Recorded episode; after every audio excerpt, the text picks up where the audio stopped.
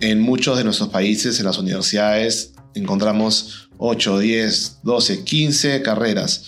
Tú agarras una universidad estadounidense de cualquier Sí, lugar claro. del mapa y tienen 60, ¿no?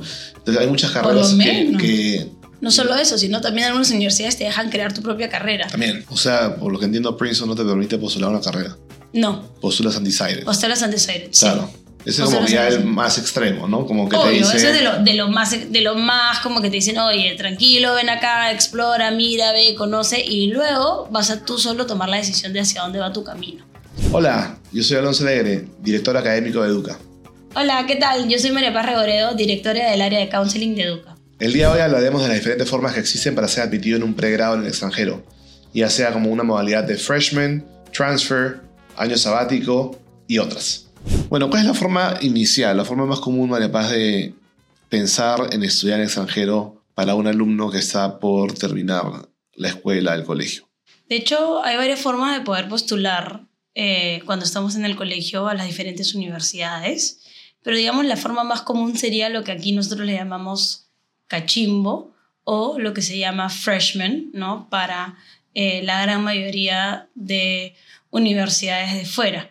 Igual en Europa no siempre le llaman freshman, de hecho freshman es un, un término un poco más americano, ¿no? En, en el resto de universidades le llaman first year student, ¿no? Porque también existe eh, el año cero, ¿no? Que es el foundation year, eh, que en algunos momentos se tiene que hacer. Ahora, ahora podemos conversar un poco más de eso. Pero digamos que la gran mayoría de chicos que postulan al extranjero tienden a postular para arrancar su pregrado allá, ¿no? Como un alumno de primer año.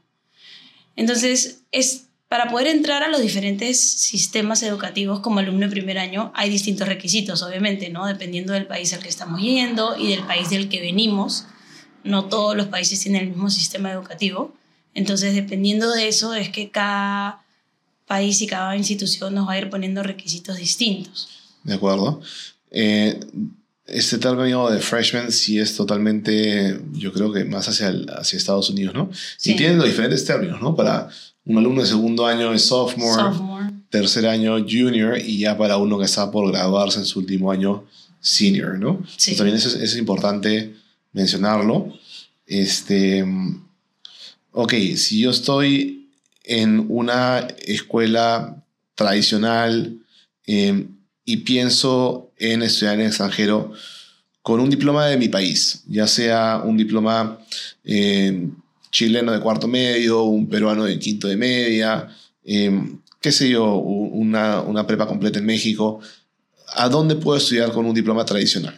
Con un diploma tradicional, eh, el sistema más... En verdad puedes estudiar en cualquier parte, pero digamos de forma directa, sin ningún tipo de, por decirlo así, un peldaño intermedio que tengas que, que pisar antes de poder llegar a, a la meta final. Estados Unidos es el, el lugar que lo que busca, digamos, el requisito americano para poder entrar como estudiante de primer año, como freshman, es que hayas culminado el sistema de tu país y que seas apto para ingresar a la universidad de tu país. Entonces, si tú puedes ingresar a la universidad en tu país, puedes ingresar a la universidad en Estados Unidos. Ese, digamos, es el, el principal requisito. En Europa y en Canadá no es tan así, porque en esos sistemas educativos uno no tiene tanta flexibilidad en la malla curricular, sino que las mallas ya están preestablecidas. Entonces, como no hay esa flexibilidad tan grande como la hay en Estados Unidos, los chicos necesitan cumplir ciertos prerequisitos para poder entrar a ciertas carreras. No sé, si voy a una ingeniería, pues la universidad va a querer que tenga cierto nivel de cálculo, cierto nivel de física, cierto nivel de química. Y depende mucho del país en el que estoy y del... Y no solo del país, sino también del sistema educativo que utilizo, porque a veces hay colegios en un país, pero que utilizan sistemas educativos distintos, ¿no? Como los colegios que tienen el bachillerato internacional, hay, hay colegios que tienen el Abitur, que es el bachillerato alemán, eh, o la maturità, que es el bachillerato italiano, ¿no? Entonces, eh, depende del sistema educativo que utilizo y los cursos que decido llevar durante mis últimos años es que se me abren diferentes puertas en aquellos países que tienen mallas curriculares mucho más específicas. Y para centrarnos un poco más en Estados Unidos e ir hablando de país por país para, para poder tener todos claro. Entonces, Estados Unidos, en resumen, es haberte graduado de tu sistema educativo y qué más te pide. O sea, digamos, el requisito principal es que haberte graduado de tu propio sistema y que seas apto de ingresar a una universidad en tu país utilizando tu sistema. Y aparte de eso, bueno, un poco las diferentes variables dentro del proceso, ¿no? Como los, los exámenes estandarizados. Eso sería el, TOEFL, el SAT. El TOEFL, bueno, hoy, en día en Estados Unidos muchas universidades también aceptan, el Duolingo. Okay. Eh, no todas, ¿no? Sobre todo las universidades públicas no lo han tomado mucho como una valla, pero digamos podría ser.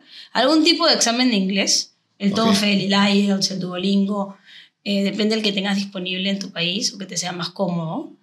Eh, el SAT, que ya conversamos la vez pasada, que es súper importante ¿no? para la gran mayoría de instituciones.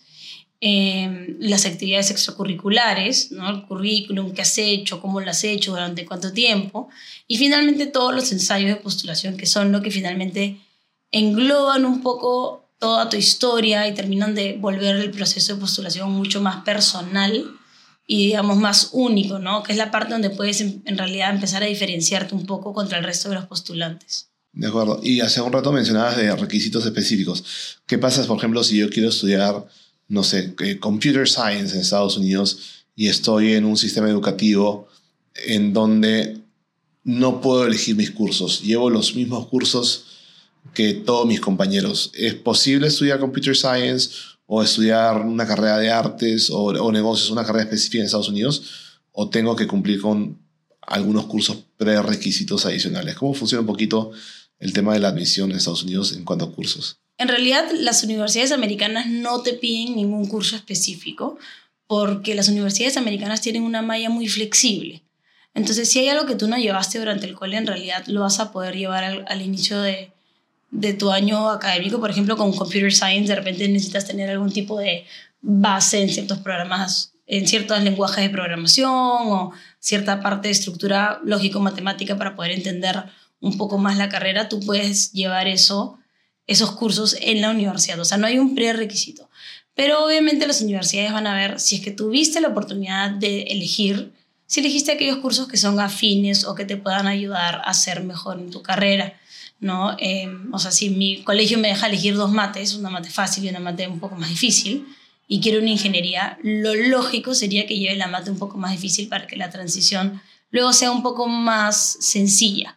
Entonces van a ver, de hecho cuando, cuando uno se postula a las universidades, hay como todo un background del colegio que se tiene que dar. O sea, no solamente mando las notas y ya está, ¿no? sino que manda las notas, pero el colegio tiene que contar cuál es la estructura de tu país, primero educativa, cuál es la estructura de tu colegio y cuáles fueron las posibilidades que tuviste tú de, dentro de tu mm, estructura educativa de poder diferenciarte, de poder elegir, de poder eh, ir adecuando tu malla a lo que a ti te gusta. Hay muchos países donde, y muchos colegios donde no puedes elegir absolutamente nada. En, el, en, esos, en esos casos, la universidad no te va a penalizar por algo que está fuera de tus manos. Pero si sí tuviste la opción de elegir y no elegiste lo que se adecuaría a lo tuyo, digamos que no tiende a ser un buen indicador para las universidades porque de repente pueden tener un poco de miedo de tu performance. No te has empujado al límite. Exacto, no te has empujado o... Tienes las oportunidades, no las has aprovechado. Exacto. O sea, es como que tuviste la oportunidad y no lo hiciste. ¿Qué me dice eso de ti? No te quieres empujar, te da miedo, no llegas al punto que necesitamos. A veces hay chicos que dicen, no, yo la mate más fácil, pero me saco un notón. No, tampoco no funciona así. O sea, una nota, pero la, universidad va a ver la, dificultad de tu curso y de hecho el colegio tiene que reportar qué tan difícil es tu curso con respecto a tu propia promoción. Entonces, si ponen que has llevado el curso menos exigente de tu promoción, pero te has sacado la mejor nota, contra un chico que llevó el curso más exigente, pero sí, pues obviamente no se saca la misma nota, van a preferir normalmente el chico que se busca empujar. Claro. ¿no? Porque habla más de las características del alumno como, como digamos, como, como alumno, ¿no? O sea, como, como alguien que busca educarse, que busca conocer, que busca empujarse a sí mismo. Claro. ¿no? De acuerdo. Sí, este, coincido totalmente con eso, ¿no? Em, lo que tú demuestras en base a tus oportunidades disponibles, eh, la universidad yo creo que lo termina valorando muchísimo. Y cuéntame un poquito más de eh, este famoso método de postulación en Estados Unidos que es el, undecided.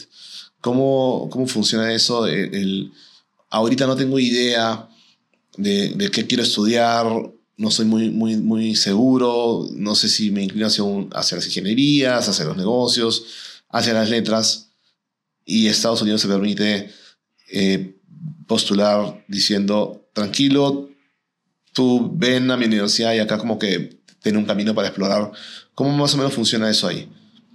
En realidad, como mencionas, o sea, sí las universidades americanas entienden, pucha, a los 17, 18 años, no todo el mundo tiene las cosas tan claras, ¿no? O sea, saber exactamente lo que quieres hacer es difícil, ¿no? O sea, a veces uno tiene una idea de cómo van a ser la carrera y no, necesariamente esa expectativa que uno tiene se lo llega a cumplir en la vida real, o quizás el colegio no me dio las oportunidades de explorar distintas cosas y no sé bien qué es lo que quiero. O a veces pasa mucho que tienes chicos que son muy buenos en muchas cosas. Es súper bueno en mate, pero súper bueno en letras, entonces se sienten un poco eh, confundidos de repente de hacia dónde tienen que ir. Porque muchas veces cuando los chicos son buenos en algo, especialmente en matemáticas, me he dado cuenta de esa tendencia, piensan que tienen que estudiar algo que tiene que ver con matemáticas. ¿no? Y como que genial que seas bueno en mate y eso va a ser una súper herramienta, pero no necesariamente eso tiene que determinar tu elección, ¿no?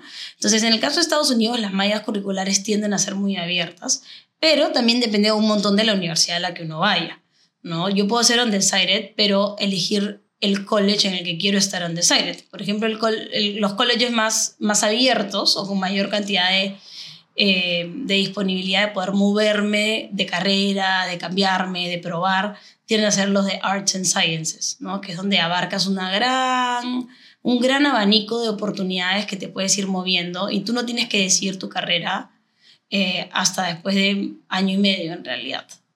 Eh, puedes entrar en Decided. Sin embargo, sí hay ciertas cláusulas, o sea, tampoco es tan así como que me puedo mover al 100% de un lado a otro. Va a depender de la flexibilidad de la institución. Hay instituciones mucho más flexibles que otras. Por ejemplo, Princeton. Tienes dos opciones. Undecided como que humanidades, digamos, o undecided números uno de los dos tienes que elegir, pero de ahí ya te puedes ir moviendo. Ni siquiera puedes elegir, o sea, no te permiten tomar una elección mucho más definida porque la universidad te dice que, o sea, tranquilo, todo va a estar bien, vas a elegirlo cuando estés acá, vas a ir viendo tu camino, pero sí, diferenciame por lo menos esos dos caminos. O sea, por lo que entiendo, Princeton no te permite postular una carrera. No. Postulas undecided. Postulas undecided, claro. Ese es como ya el más extremo, ¿no? Como que te dice... eso es de lo, de lo, más, de lo más como que te dicen, oye, tranquilo, ven acá, explora, mira, ve, conoce, y luego vas a tú solo tomar la decisión de hacia dónde va tu camino. Sí. ¿No? A mí me parece eso súper simpático, porque creo que es uno de los principales valores agregados, factores de diferenciación del sistema educativo americano, que te da un tiempo, que puede ser incluso hasta año y medio, de los cuatro, para que explores ya a nivel universitario lo que tú realmente quieres estudiar. En muchos de nuestros países, en las universidades, encontramos 8, 10, 12, 15 carreras. Tú agarras una universidad estadounidense de cualquier lugar del mapa y tienen 60, ¿no? Entonces hay muchas carreras que, que, que hay allá que ni siquiera existen acá no solo eso, sino también algunas universidades te dejan crear tu propia carrera. También. Te dicen como que, oye, no sé, imagínate que quieres estudiar psicología de perros.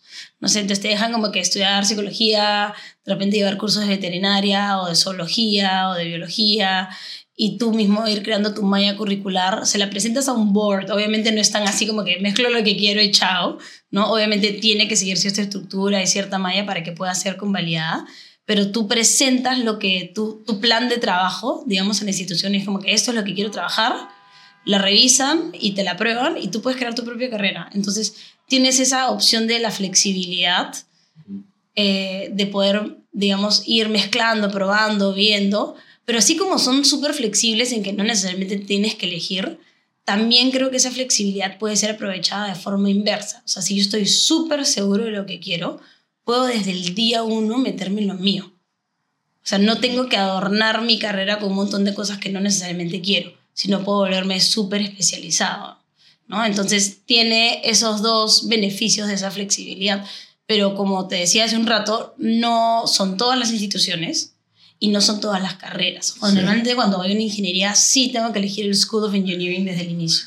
Por lo menos School of Engineering. No sé qué engineering quiero, pero quiero ir a ingeniería. Sí, e incluso si estás muy seguro de lo que quieres hacer desde un inicio, dado que no tienes que, por así decirlo, eh, invertir tiempo probando cursos, puedes hasta salir con doble titulación, ¿no? el famoso double major o los major, y los minors, que son concentraciones. Entonces, yo creo que es un sistema que te permite, dependiendo de dónde te encuentras, eh, avanzar al ritmo que tú quieres en tu carrera, ¿no? Y te doy datos curiosos. Mira, según cifras del gobierno americano, 22% de alumnos postulan Undecided, por así decirlo, la carrera más popular. 80%, em, o sea, 4 de cada 5 alumnos en su vida universitaria se cambian de carrera. Y lo más interesante, ¿no? 27% trabaja en lo que estudió. Entonces, yo creo que el sistema educativo americano está hecho eh, principalmente para que en esos cuatro años tú explores tus pasiones, descubras qué te mueve, sobre todo la universidad, como hablábamos hace un rato de, de, Princeton o esos liberal arts colleges que te pueden permitir hacer la carrera como tú quieres, formen tu manera de pensar, porque sabes que luego vas a hacer una maestría. Sí. ¿no? Y en la maestría ya viene lo técnico, ¿no? De hecho, de hecho. Y además que un montón de las cosas técnicas realmente se aprenden cuando estás practicando, cuando estás trabajando, ¿no? Eh, pero sí, o sea, esa es un poco la idea del sistema americano. Es que tú durante tu pregrado aprendas a conocer lo que te gusta, descubras cosas nuevas, salgas de tu zona de confort y que luego en la maestría te especialices.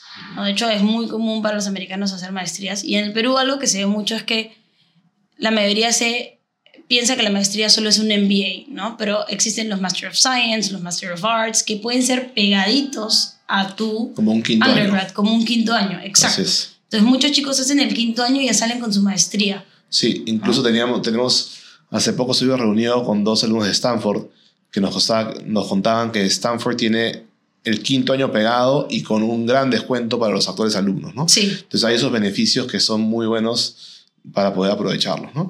Y ahora, eh, ya pasando a otros países, ¿qué pasa si, ok, eh, quiero pensar tal vez estudiar en Canadá o estudiar en el Reino Unido o en algunos países europeos eh, y estoy en un sistema educativo en donde no he podido yo elegir mis cursos? ¿no? Al inicio de, de esta conversación hablabas de requisitos muy específicos. ¿Cómo funcionan esas admisiones? Ya, digamos, supongamos que yo quiero estudiar eh, computer Science y quiero estudiarlo en el Reino Unido. ¿Cómo funciona?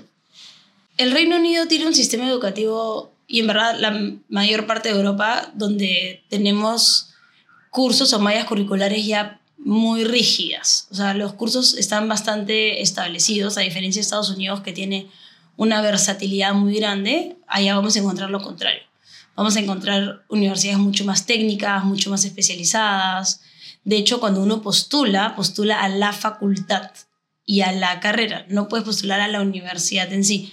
Por eso es que a veces los rankings son un poco raros, porque puedes ver una universidad que puede ser buenísima en algo y en otra cosa malísima, porque el ranking se da por, por college, o sea, por eh, facultad.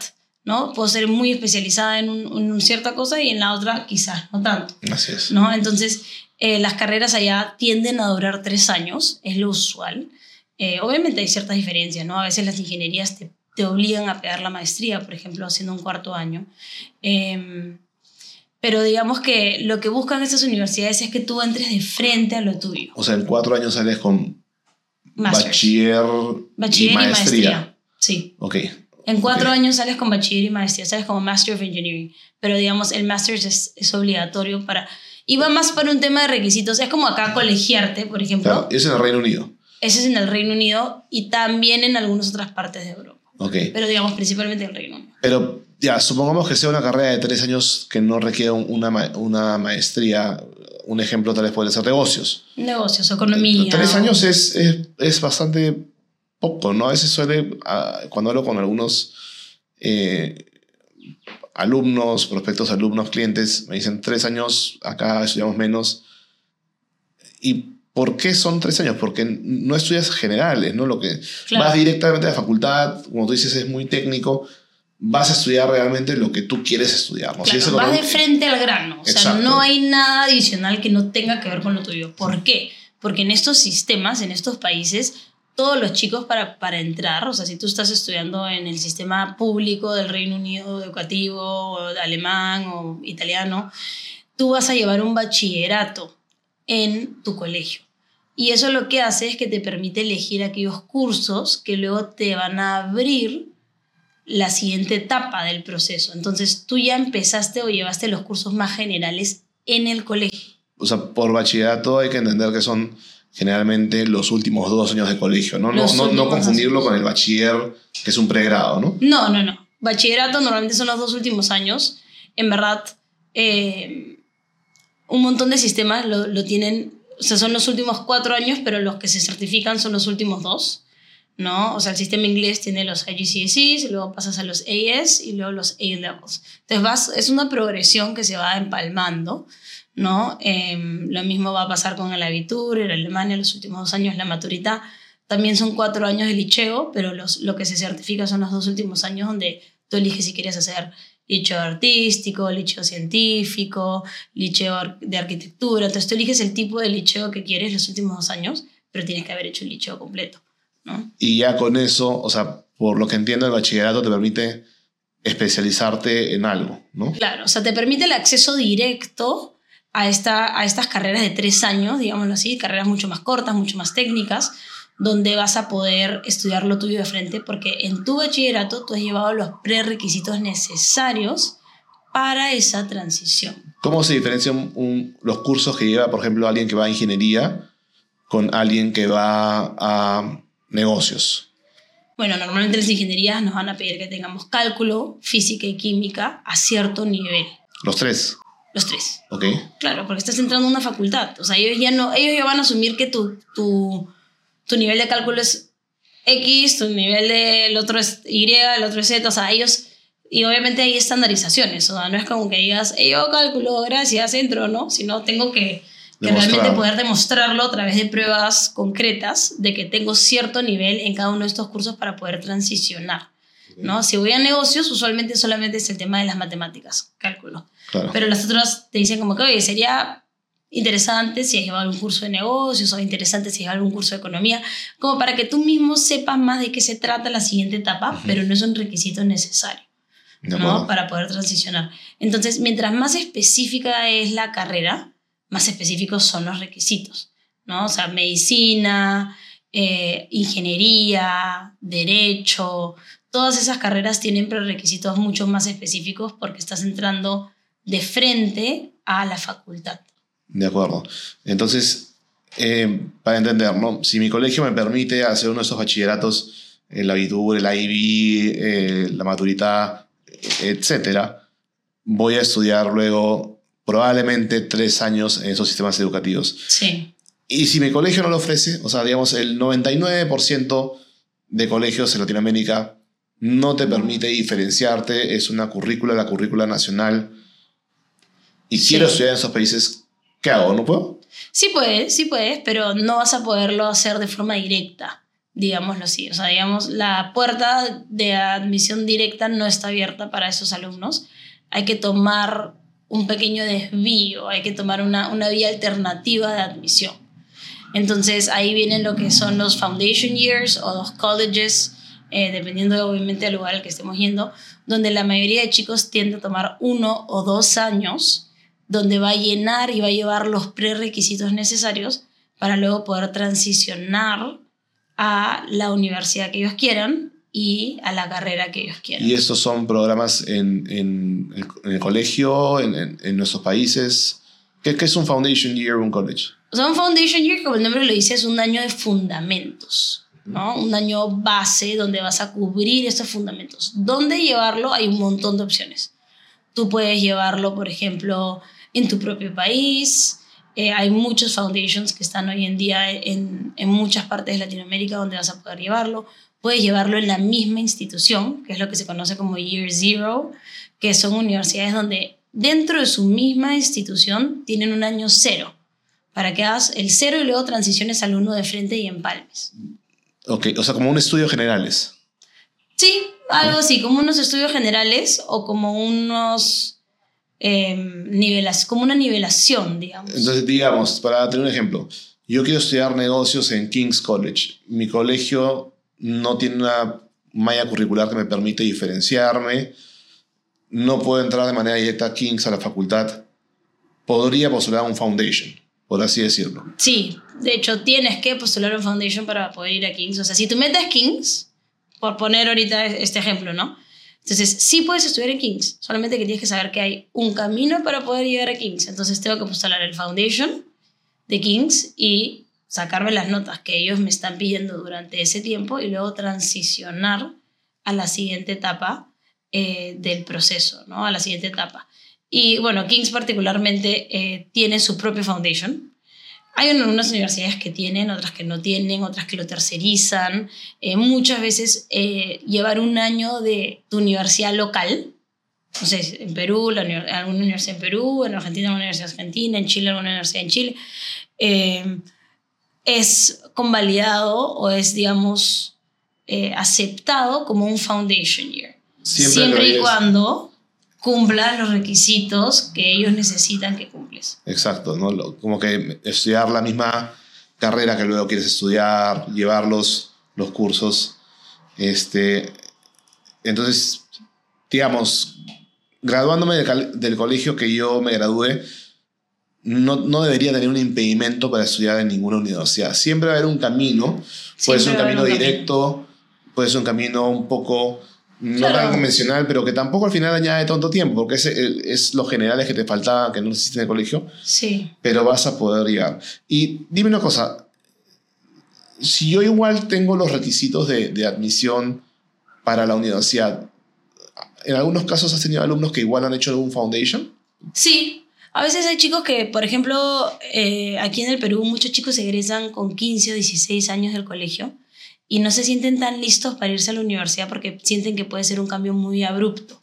Entonces el foundation es un buen peldaño intermedio en que no es tan intenso como la universidad académicamente hablando y con todo lo, lo que tienes que aprender de, pues, organizarte la vida, etcétera, pero tampoco llega a ser como un colegio.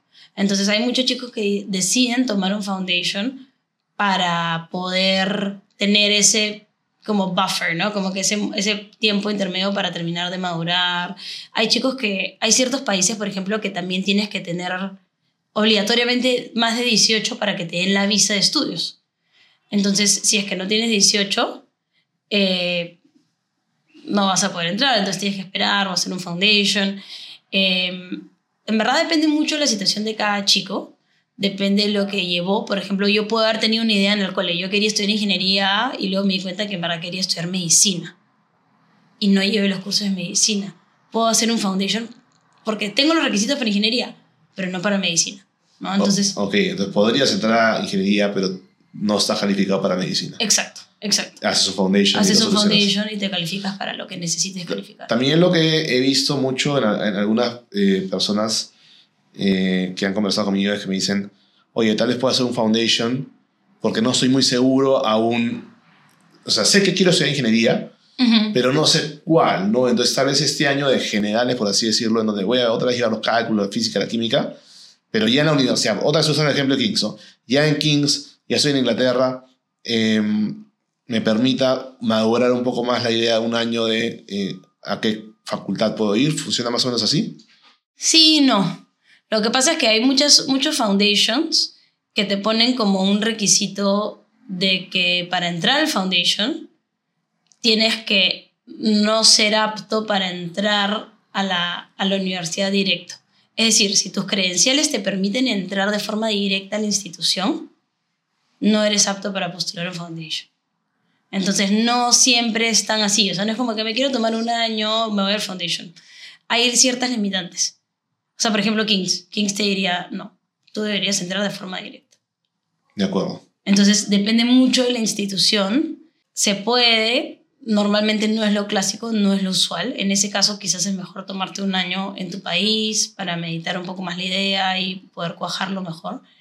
Eh, pero no, no todas te dan esa opción de que quiero tomar un foundation porque me provoca, no porque lo necesito. De acuerdo. ¿no? Porque el foundation está hecho para aquellos chicos que necesitan las credenciales para luego transicionar.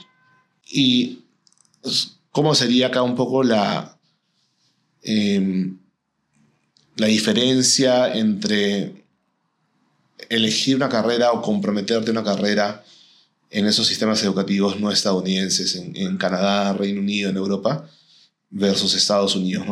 Hace un rato hablábamos de la flexibilidad que tiene Estados Unidos, de incluso tú haces tu malla, tranquilo, tú ven acá, eh, conoce.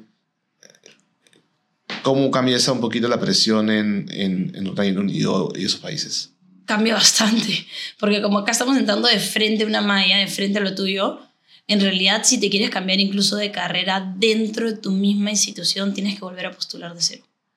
Entonces, como yo estoy entrando de frente al grano, de frente a lo mío, no hay, no hay opción a cambiar. O sea, hay la opción, pero vas a arrancar de cero. ¿no? Recuerdo una vez postulando con un alumno, habíamos postulado una, me parece que la Universidad de Ámsterdam, a Communication Media o Communication Science. Y después buscando, ya había ingresado, ya feliz de la vida, todos, y después se dio cuenta que había una carrera dentro de la misma institución, pero que era un poco más precisa hacia lo que él le gustaba. Y mandamos un correo, ¿no? Como que, hola, eh, me he dado cuenta que no quiero, no sé, carrera A, sino quiero carrera B dentro de la misma facultad, incluso, o sea, no, no era un cambio así como que de medicina a no sé, derecho, ¿no? Sino era un cambio dentro de una misma facultad. Y dijeron, ok, genial que hayas visto que esta es la nueva carrera, vuelve a postular y te avisamos si entraste en la nueva carrera. Porque no te evalúan las mismas personas. O sea, cada carrera tiene su propio team de evaluadores. Postulas a la facultad. Postulas a la facultad, exacto. Y no solo a la facultad, a la carrera. O sea, dentro de tu carrera hay personas que te evalúan para tu carrera y son personas que están en tu field, entonces, tienen que ver, y en el caso de este chico, volvimos a postular y entró, porque en verdad la diferencia era muy chica, pero es el hecho de que tú tienes que volver a postular, o sea, no hay mucho, no hay margen de error en realidad. Y si lo quieres hacer, bueno, sabiendo que es arrancar de cero porque estás avanzando una malla distinta. Perfecto.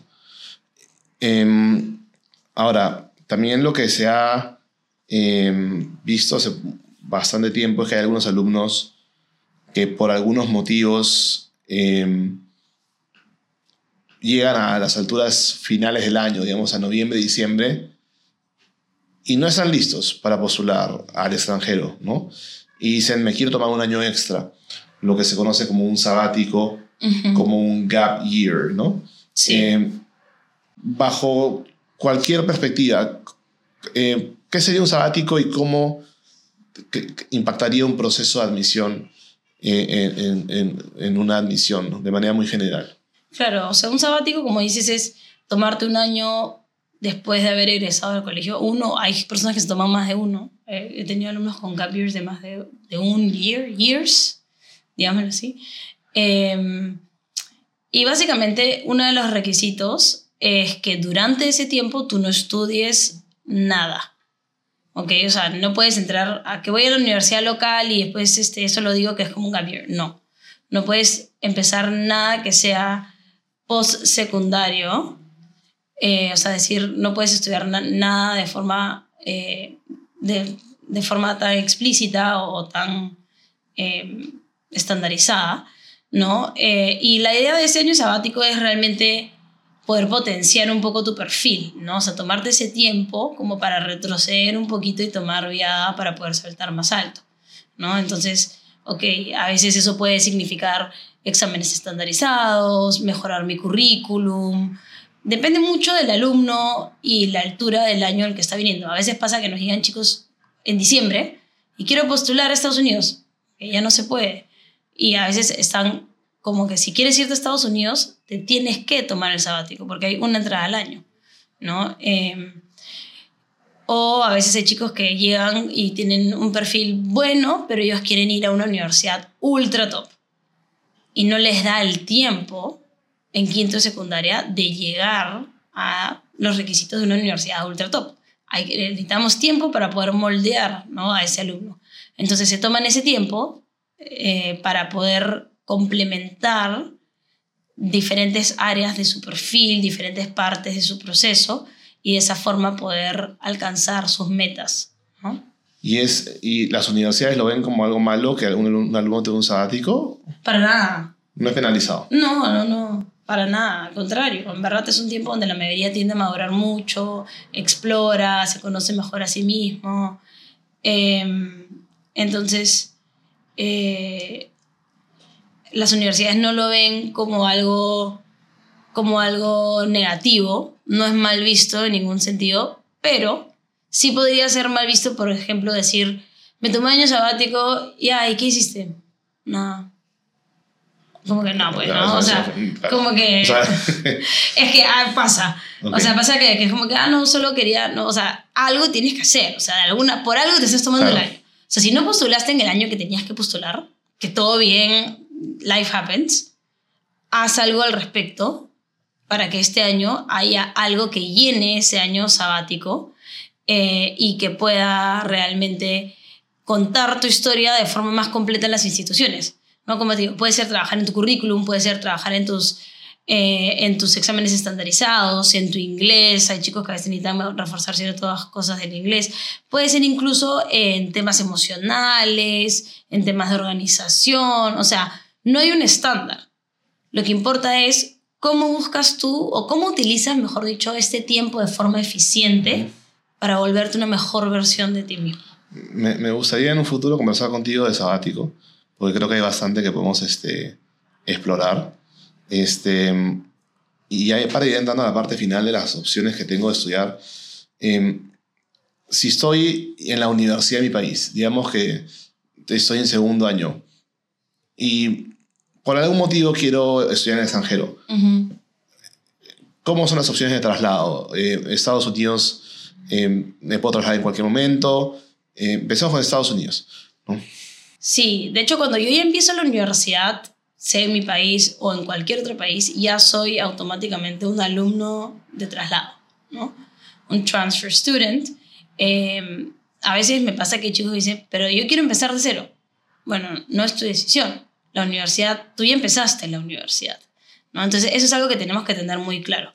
Ya empezaste en la universidad y ya eres un alumno de traslado, ¿ok? Eh, ¿Cuándo debo postular? ¿Cómo y por qué? Va a variar obviamente entre la carrera a la que quiero ir, a la universidad a la que quiero postular. Generalmente las universidades públicas americanas te requieren que tengas cierta cantidad de creditaje para poder hacer ese traslado. ¿Como cuáles, por ejemplo? La Universidad de Florida, la Universidad de Indiana, la Universidad de California, Berkeley, ¿Y qué, Los qué, qué porcentaje de créditos te piden? Normalmente te piden que hayas tenido la mitad un poquito menos de la mitad de la carrera o la mitad de la carrera. Em, y te piden que dentro de esos cursos hayas llevado ciertos cursos específicos. O sea, no es solamente, ah, llevé o estuve dos años y medio en la universidad, pero llevé tres, tres cursos, porque a veces pasa que hay chicos que, que jalan o se retiran y, y no, llevan la, la, no llevan su malla de forma Exacto. regular. Entonces hay que llevar la malla regular, pero a la vez hay que asegurarnos que cumplamos con los prerequisitos para esas instituciones. Y te lo limitan porque generalmente en el sistema educativo americano ahí es donde están recibiendo los alumnos de, de traslado de colleges, de, de- de los community De los colleges community que son colleges. Los que terminan su associate's degree. Así es. ¿no? Pero en universidades privadas creo que hay un poco más de flexibilidad de Sí. cuándo trasladarte, ¿no? Hay un poquito más de flexibilidad. Generalmente, en el, después de freshman year, que era justo lo que hablábamos, después del primer año, o después de em, sophomore year, normalmente más que eso, ya las universidades no lo van a permitir. ¿Por qué? Porque para que tú tengas un título de una institución, tienes que haber llevado la mitad más un curso de es, en esa institución. Si no, ellos no te van a poder emitir el título. Entonces, pues, si avancé cuatro años y quiero hacer mi último año, o sea, la universidad no me va a dar un título de esa universidad cuando no has hecho ahí los cursos, ¿no? O sea que lo mucho que te convalidan es la mitad de carrera. A lo Exagerando. mucho, exagerando. sí. Ya. Porque siempre hay una penalización normalmente porque nuestros sistemas... Estamos hablando ahorita de un chico que se está cambiando o una chica que se esté cambiando de, de un sistema Latinoamericano. latinoamericano, a un sistema americano. Así es. ¿no? Eh, normalmente las mallas no van a ser iguales, va a haber una diferencia, entonces va a haber una penalización, ¿no? O sea, no va a dar de forma exacta. No es una compatibilidad perfecta tampoco, Sí. ¿no? Pero lo que sí es que, a diferencia generalmente de, de cero, tú tienes dos fechas para trasladarte al año, ¿no? Por lo general. Sí, normalmente tienes dos fechas para poder hacer el traslado, pero no están todas abiertas para todas las carreras. Ok. Entonces, en verdad, los traslados se tienen que ver con mucho más cuidado porque no están tan estandarizados. ¿no? Entonces hay que ser muy, muy, muy cuidadoso con los prerequisitos, con qué se lleva, cuándo se lleva, eh, en qué punto me voy a hacer el traslado, porque no siempre se abren cupos para todos. Entonces hay que ser mucho más estratégico con cómo se postula en ese sentido. ¿no? De acuerdo. Y creo que la última forma que nos faltaría de conversar es, ¿qué pasa si yo ya estudié un pregrado? Tengo mi título, o sea, ya tengo un título universitario y quiero estudiar una segunda carrera. Digamos, no sé, tengo 25 años y me aprobó, estudié negocios, ahora quiero estudiar ingeniería. ¿Es posible? Sí se puede, no en todas las instituciones. Ahí ya caerías en una categoría que se llama un mature student. ¿no? Generalmente de 23 años para arriba, en la mayoría de instituciones cal- calificas como un alumno maduro, así se le llama. Eh, muchas lo permiten, muchas no lo permiten. ¿ok? Depende de la universidad, de la composición, de... O sea, por ejemplo, si es un college, un, normalmente los liberal arts colleges chicos, donde todos los chicos viven en el campus, no lo permiten porque pues estás, no vas a poner a, no sé, imagínate que terminaste y ya tienes 28 años en, una, en un dorm con chicos de 17, 18 años, o sea, no va a haber una compatibilidad ahí de, de manera de pensar, pero normalmente las formas, eh, las universidades un poco más grandes, etcétera, sí tienen esa opción para que tú puedas entrar, pero obviamente la forma de calificar no es como si fueses un chico recién egresado del colegio, sino que tienen otra forma de poder verte, de poder evaluarte y ver si es que vas a poder encajar y en todo caso dónde y cómo vas a encajar dentro de, de su esquema, ¿no? Claro. Pero entonces sí es posible. O sea, sí puedes estudiar una carrera. No sí, puedes estudiar una segunda carrera o hay chicos que a veces por N cosas de la vida no estudian o dejan de estudiar por varios años, trabajan, lo que sea, y luego quieren tener un pregrado, también lo pueden hacer. ¿no? o sea, Pero- empezar una carrera, me gradué del colegio, me metí a- Sí. al mundo laboral, no hice carrera y ahora quiero estudiar sí, cinco años después. Eso también es mature student. también se puede, también es un mature student, así es. Ok. O sea, un mature student no es tanto por, por las credenciales educativas, sino es más por la edad. O sea, de hecho hay cortes por edad dependiendo del país. ¿no? Entonces, en ciertos países, ciertas edades que se califican. Normalmente es 23 o 24, tienden a ser los puntos de corte más clásicos Perfecto. eh, para poder calificarte como un mature student. Y también hay, por ejemplo, las universidades.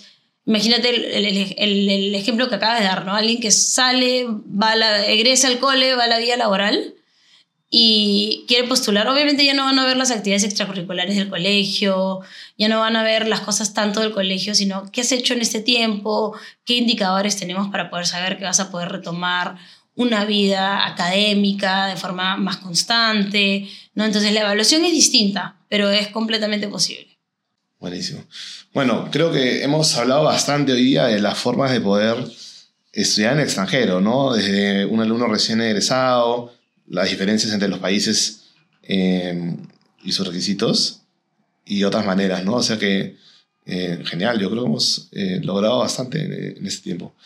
Eh, sí, como, como conversamos un poco para, para redondear la idea, básicamente hay muchas formas de postular, siempre se puede, siempre hay una forma, hay que ver cuál es la forma adecuada para cada chico, ¿no? O sea, para, para ver cuál es la mejor forma de potenciar sus habilidades, sus fortalezas y también buscar el mejor punto de acceso para esa persona en específico, ¿no? Eh, porque para algunos chicos sí puede hacer más sentido hacer un transfer, para ciertos otros no es mejor entrar desde el inicio o hacer un foundation. En realidad no hay un one size fit all. Lo que importa es saber qué es lo que ese alumno tiene, qué busca y cuál es la mejor forma de poder postular. Pero lo que es importante que quede claro es que siempre hay una forma de poder alcanzar las metas. O sea, si mi meta así parezca un poco lejana y que de repente mi colegio no me lo brinda de forma tan, tan directa, hay formas de poder llegar, siempre. Pero hay que poder identificarlas y crear, digamos, un camino claro para poder alcanzar esas metas. ¿no? Buenísimo. Genial. Nos vemos pronto. Chao. Espero les haya gustado. Chao, chao.